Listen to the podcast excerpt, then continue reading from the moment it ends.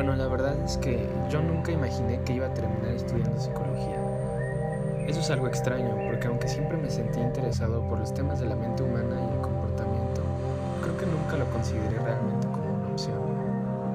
Una de las principales razones por la cual terminé la licenciatura en psicología es porque encontré en la psicología un punto de encuentro entre muchas disciplinas que siempre me habían interesado.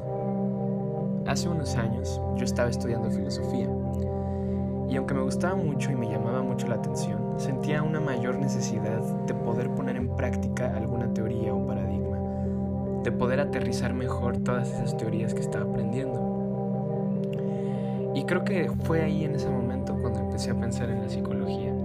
Poco a poco me fui dando cuenta de que era posible acompañarla no solo de filosofía, sino también de sociología, historia, literatura, teorías del arte, y la verdad es que eso fue algo que me gustó muchísimo. También creo que poco a poco me fui dando cuenta de que era posible tener este enfoque o perspectiva interdisciplinaria y mantener como base principal a la psicología utilizando herramientas y métodos de las otras disciplinas. También poco a poco y a lo largo de todos los semestres que he estado estudiando la carrera, fui descubriendo todas las áreas de la psicología y cuáles eran las que me interesaban y hacia las que me inclinaba más. La verdad es que no fue tan difícil encontrar que las áreas de la psicología clínica y la psicología social eran las que mejor integraban todas esas otras disciplinas sociales y humanitarias que tanto me habían llamado la atención. Ahora que falta poco para terminar la licenciatura, pienso en retrospectiva y creo que escoger esta carrera fue una muy buena decisión, ya que cada vez he tenido más y más presente que la psicología atraviesa todo.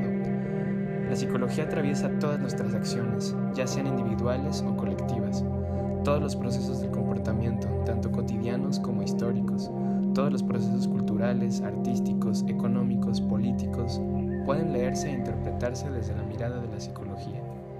Y pues nada, la verdad es que todo esto ha sido algo que me he dado cuenta poco a poco y ha sido necesario tener que aprender todas las otras corrientes de la psicología, incluso las que no me encantan, como psicología organizacional.